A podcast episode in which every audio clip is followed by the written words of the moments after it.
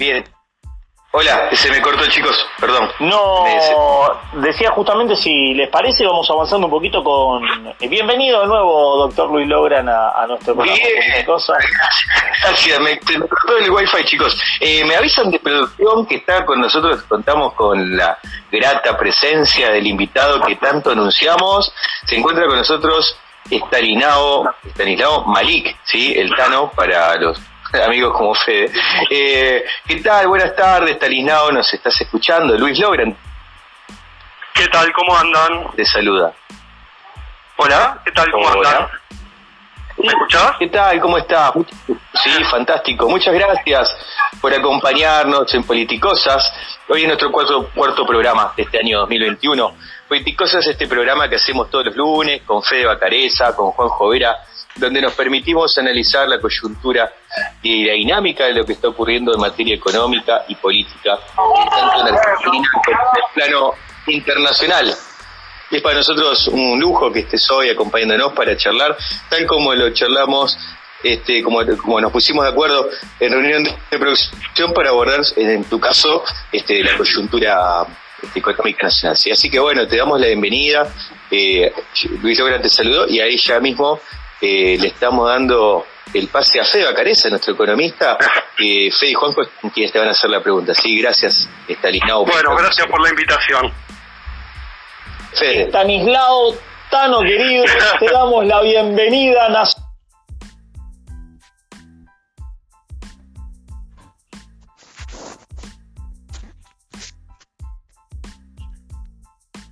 nacional e internacional. nuevamente a nuestro programa Politicosas. ¿Cómo estás, Tano, querido? Bien, bien, muy bien, Fede. Un gusto hablar con ustedes.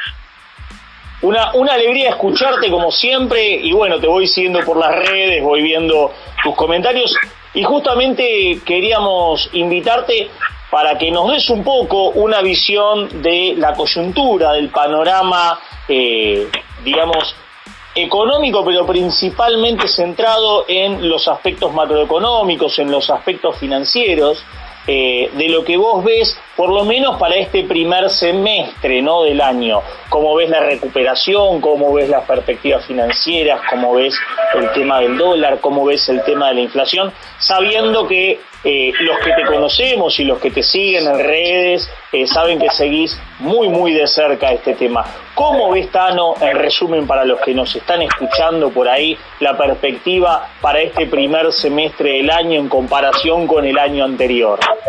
Bueno, en comparación del año con el año anterior no va a ser tan complicado, ¿no? Digamos, el año anterior fue tan terrible que ya este año por un poquito de gana deberíamos estar mejor, ¿no? Que, digamos, que las perspectivas son optimistas para todos.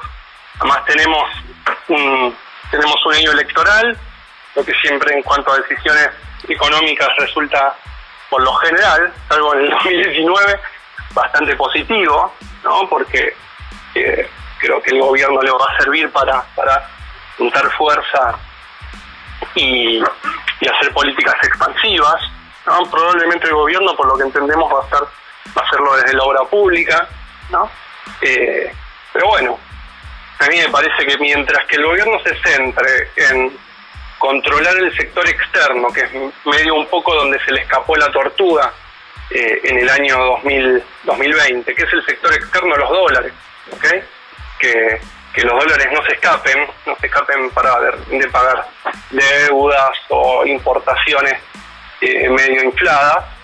Eh, me parece que si Argentina puede cuidar un poco los dólares, ¿no?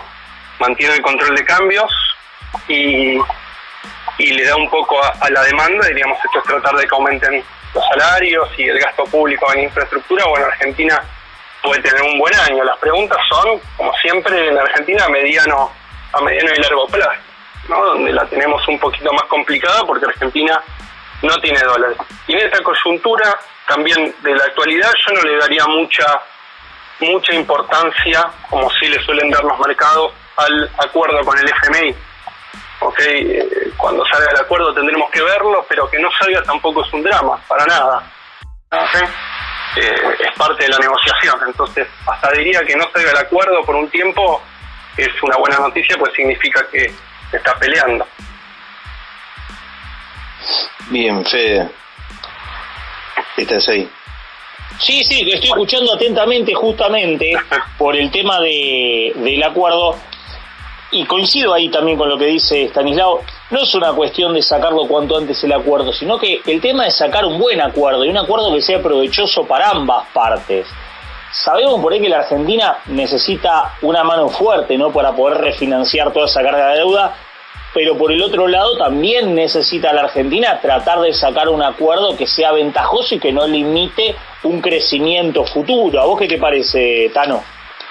Coincido plenamente y siempre vieron que los medios más agoreros o más burcas no suelen eh, criticar cuando cuando los gobiernos tienen posiciones duras, ¿no? Diríamos, vieron que, bueno, vos sabés más sobre el tema sobre el tema comercio, ¿no? Pero diríamos, Argentina se pone dura con el tema comercio y los los medios critican. Argentina se pone dura con los con los acreedores y los medios critican. Argentina se pone dura con el FMI y los medios critican. Y estamos como cualquier negociación cualquier negociación, ¿eh? O sea... Mira, eh, es, es muy llamativo, Tano, que los medios se ponen duros cuando la Argentina se pone dura, pero por ejemplo, en el caso de las vacunas eh, en Europa, los europeos sacaron una restricción en el cual prohíben los países del continente la exportación de vacunas sin un permiso previo. Sí. Eso afecta a países como América Latina, que no produce vacunas y que necesita esa vacuna. Yo no escuché ningún medio decir, che, qué mal que la Unión Europea está poniendo una restricción para la exportación de vacunas. Si la Argentina ah, pone una restricción para exportar algo, parece que se acaba el mundo. Ah, totalmente. Y lo mismo sucede con los acuerdos comerciales. O sea, te esperan con los cuchillos entre los dientes, los europeos. Es así. No, y claramente, la Unión Europea pone una restricción para algo y dice, no, che, qué bien, viste cómo están protegiendo su industria. Porque se cuidan, claro. Claro, qué bien, qué bien los europeos. Nosotros deberíamos hacer lo mismo. Venimos, hacemos lo mismo y somos los peores de la Tierra. Totalmente.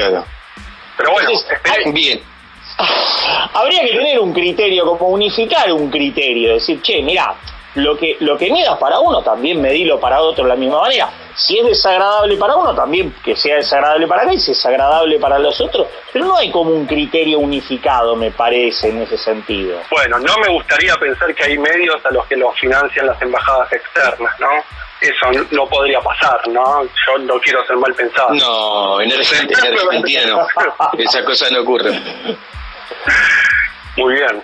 Y por otro lado, tema, eh, tema vital de este año, eh, la inflación, ¿no? Eso va a ser un desafío, me parece, sobre todo el tema de alimentos. Eh, el último mes fue 3.6, ¿no? Sí, no, no me acuerdo, 3.6 o 3.9, ¿sabes que no me acuerdo? Ah, bueno, sí. Lo, lo que sí no hay duda es que los alimentos están liderando. Esto es producto también de que, bueno, cuando hablamos de la 125, ¿no? Y decimos, ¿por qué eh, se subieron las retenciones? Bueno, cuando empiezan, aumentan los alimentos a nivel internacional, indefectivamente aumentan en Argentina. Entonces, que los exportamos esos alimentos.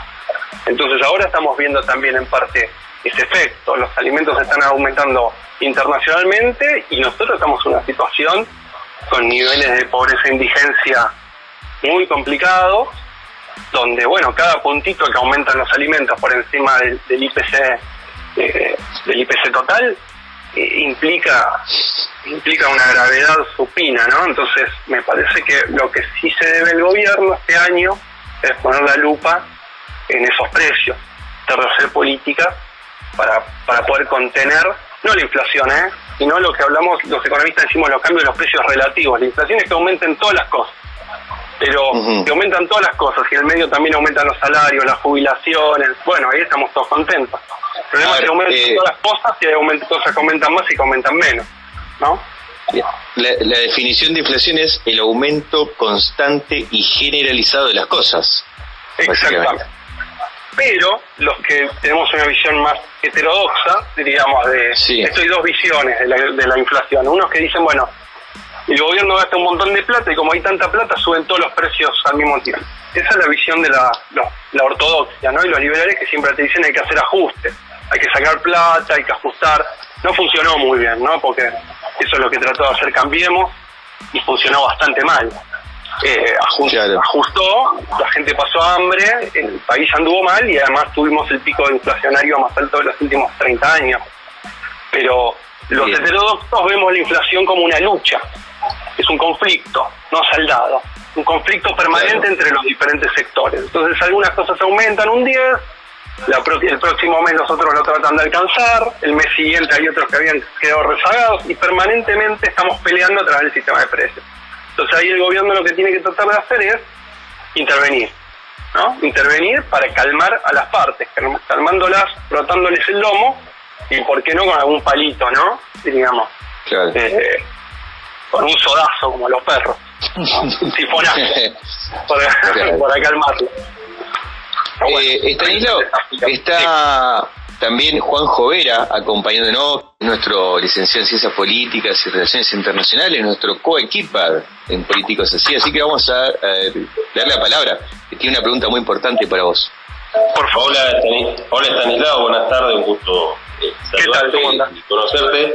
Te quería hacer eh, una consulta respecto a cuál es tu análisis sobre lo que son las reservas, hablabas al principio de la importancia de de evitar la fuga de dólares. Eh, el dólar de, Uy, perdón, perdí, perdí, perdí los últimos 10 segundos de conversación. Ah, bien, bien. No, sobre la importancia de, del tipo de cambio, lo que vemos que las reservas no están aumentando al, al ritmo que uno por ahí esperaría. Yo no sé cuál es tu análisis de esto, si tiene que ver con, con, importaciones, si tiene que ver con que no se está liquidando lo suficiente, o con lo que denuncia la oposición, que son bueno ventas eh, en, el, en el contado con liqui para contener los otros dólares. Quería por ahí un poco tu análisis de, lo que son, eh, cómo Argentina podría cuidar estos dólares, o cuál es tu visión sobre lo que son el nivel de reserva actual. A ver, por un lado el, tipo de cambio parece más que adecuado para Argentina. Argentina tiene un tipo de cambio alto. Esto significa que nos sale muy caro todo lo afuera y que nosotros somos baratos. No parecería necesitar un tipo de cambio mucho más alto. Mucho no, un tipo de cambio más alto. Y esto hablando del tipo de cambio oficial. Bien, el año pasado fue un año que el manejo de reservas aparece como, como complicado, porque bueno, fue un año de recesión y por lo general en los años de recesión Argentina acumula reservas. El año pasado no acumulamos. Bueno, ahí lo, lo que aparecen como, como principales problemas me parece fue el, el pago de deuda eh, privada y el, el, adelanto de importaciones. ¿no? Digamos, eso, esos fueron eh, los, los dos principales motivos. Este año no estamos acumulando reservas. Mira, la verdad que no vi de cerca la balanza, la balanza de pago. Sé que Argentina está comprando, el Banco Central está comprando dólares puede ser que los utilice para, todavía no, no se publicó el, balance, el, ¿cómo se llama? El balance cambiario y tampoco es pública la información, o sea, uno tiene que intentar deducirla. Puede ser que el gobierno esté usando dólares para bajar el, el, el dólar paralelo, lo cual no significa que esté emitiendo deuda al 18%, que es lo que dijo la oposición. ¿ok? Intervenir el dólar paralelo es algo absolutamente válido y no implica emisión de deuda alguna. Lo que sí puede implicar es utilizar dólares, digamos, así como eh, en una situación de tipo de cambio flotante común, eh, unificado, el, gobierno vende dólares para calmarlo, acá lo haría solo con el mercado paralelo, ¿no? Pero no implica un aumento del endeudamiento externo, eso es absolutamente falso. Y después, bueno, está la discusión de cuánto tiene que intervenir en, el dólar paralelo. Yo soy de los que a mí me gusta que intervenga el dólar paralelo, me parece que un dólar a 200 pesos era eh, paralelo un problema para el gobierno, eh, pero creo también que tiene que tratar de acotar la, la, eh, la operatoria. O sea, lo mismo que decía antes, ¿no? Palo y, y, y zanahoria. Un poco intervenir para calmarlo, ¿no? Y otro, dificultar la compra de dólares en el mercado paralelo. Y después está el asunto de, bueno, el que no está en el central no lo sabe, yo no lo sé. No sé si los que están comprando dólares en el mercado paralelo son fondos que quedaron de la bicicleta macrista que están queriendo salir, si son privados, eh, si son compras pequeñas, digamos, de los ahorristas, que es un volumen importante. Los ahorristas cuando tienen dólar libre son la mitad de las compras. Entonces no sabemos si son ahorristas, ¿no? Pero bueno, Argentina siempre está en esa dificultad. mientras que no vayamos a un esquema de unificación cambiaria y compra de todos los dólares que queremos, que para mí es absolutamente inestable, creo que el gobierno irá transitando estas cosas, depende del momento. Tratará de intervenir en la medida que pueda, tratará de, eh, imagino yo, ¿no? porque no estoy en la mente del gobierno, pero se intervendrá cuando se tenga que intervenir, se, se, prohibirá, se habilitará ciertas operatorias, pero medio de la historia de la Argentina esta, ¿no? La historia cíclica de la Argentina. Sí, sí, pero bueno, el problema es, a ver, dólares no, no hay. Cuando pensamos que, uy, puedo comprar dólares, es porque hay o sobran por el, por el comercial, como pasó muy raramente en la época de, de Néstor, digamos, y el primer gobierno de Cristina. Es muy extraño en Argentina eso. Y si no, porque te estás endeudando afuera como loco, como pasó con el menemismo, como pasó con De la Rúa, como pasó con Martínez de Oz, como pasó con Macri, o estás privatizando y regalando todas las empresas. Entonces, eh, dólares... siempre de la historia cíclica. Sí, perdón. No, no, es así, la historia cíclica. es, es, el cuento de la buena pipa. Eh, y una cosa también me parece muy importante de eso resaltar, es que no son problemas macroeconómicos, ¿no? La, la, Argentina que siempre tiene, eh, tiene un déficit fiscal muy grande o que somos despilfarradores o que tenemos desequilibrios, es simplemente que somos un, país, acá Fede es el que me lo enseñó, somos un país con muy pocas exportaciones per cápita y muy pocas exportaciones sobre PBI. Nosotros pensamos que somos un país rico, bueno, éramos ricos en 1900, es mucho más rico en términos de, de dólares Chile está sentado sobre una parva de minería tremenda. Nosotros no tenemos eso, no tenemos, vaca y soja, que ahora eso es barato, no es, no es precio alto. Entonces hay pocos dólares, ya no somos ricos, así que hay que administrarlo bien. Así es Claro, claro. Un bien escaso como el dólar, ¿no? Eh, sí, no somos ricos en dólares, somos ricos en alimentos, pero bueno, eso sí, eso, eso debería sobrar, ¿no? Los alimentos, pero bueno. Fin de charla, se pasan los minutos, se pasan los minutos rapidísimo. Los aprovechamos una preguntita más eh, a Fede, a Juanjo. Les invito a que hagan una preguntita más a Stanislao y vamos a hacer las columnas, ¿sí? Justamente, eh, justamente un tema importante por ahí para los que nos están escuchando, para nuestros oyentes, la reforma de ganancias, justamente. La reforma de ganancias es un tema que ya se trató, que tuvo media sesión en el Senado que es sumamente eh, positivo, pero ahora, como todos sabemos que lo que se saca de un lado se tiene que cubrir con otro, los fondos eh, de esta reforma de ganancias, eh, Tano, los fondos de esta reforma de ganancias, o sea, no le va a generar un vacío a la FIP. ¿Cómo se van a cubrir o cómo se van a financiar? ¿Cuáles son las propuestas por ahí que andan dando vueltas? Yo escuché que era subirle un poco eh, el impuesto a las ganancias a las grandes empresas. Sí, entiendo. La verdad que, te soy honesto, me mataste, porque de temas fiscales soy tributarios, no, no, no, profundizo, no sé, no sé mucho sobre el tema. Entiendo que es eso que vos dijiste, pero tampoco quiero guitarrear, para serles honesto. Eh, no sé, no sé cómo se va a compensar, honestamente. Claro, porque con esta reforma que tiene media sanción, eh, creo que eh, alcanzaría a un millón de asalariados. ¿Puede ser, Fede? sí, un, aproximadamente. millón y medio, un millón y medio de, asalariados, justamente que eh, dejarían, que harían eximidos de pagar ganancias. y eso hay que compensarlo. Lo que sucede es que en cierta medida lo que se está barajando es que habría una modificación para subirle las ganancias a las grandes empresas, ah, eh, pero que en medido en términos internacionales, justamente porque siempre cuando vos le subís a las grandes empresas miran medido en términos internacionales, la Argentina estaría más o menos eh, en los valores de los países de la Europa del Este, para darles una idea, ¿eh? El impuesto a las ganancias cobrados a las grandes empresas en Argentina no superaría los valores. Me parece que se nos fue, me parece que se nos fue el invitado, escucho. Ah, me parece que se, cortó eh, ahí. Eh, bueno. Pero bueno, ese, ese es un datito no menor para tener en cuenta para aquellos que están en contra de este proyecto que dice que le va a quitar competitividad al sector empresario. En Argentina las grandes empresas pagan lo mismo eh, o pagarían similar en ganancias a lo que paga una empresa radicada en la Europa del Este.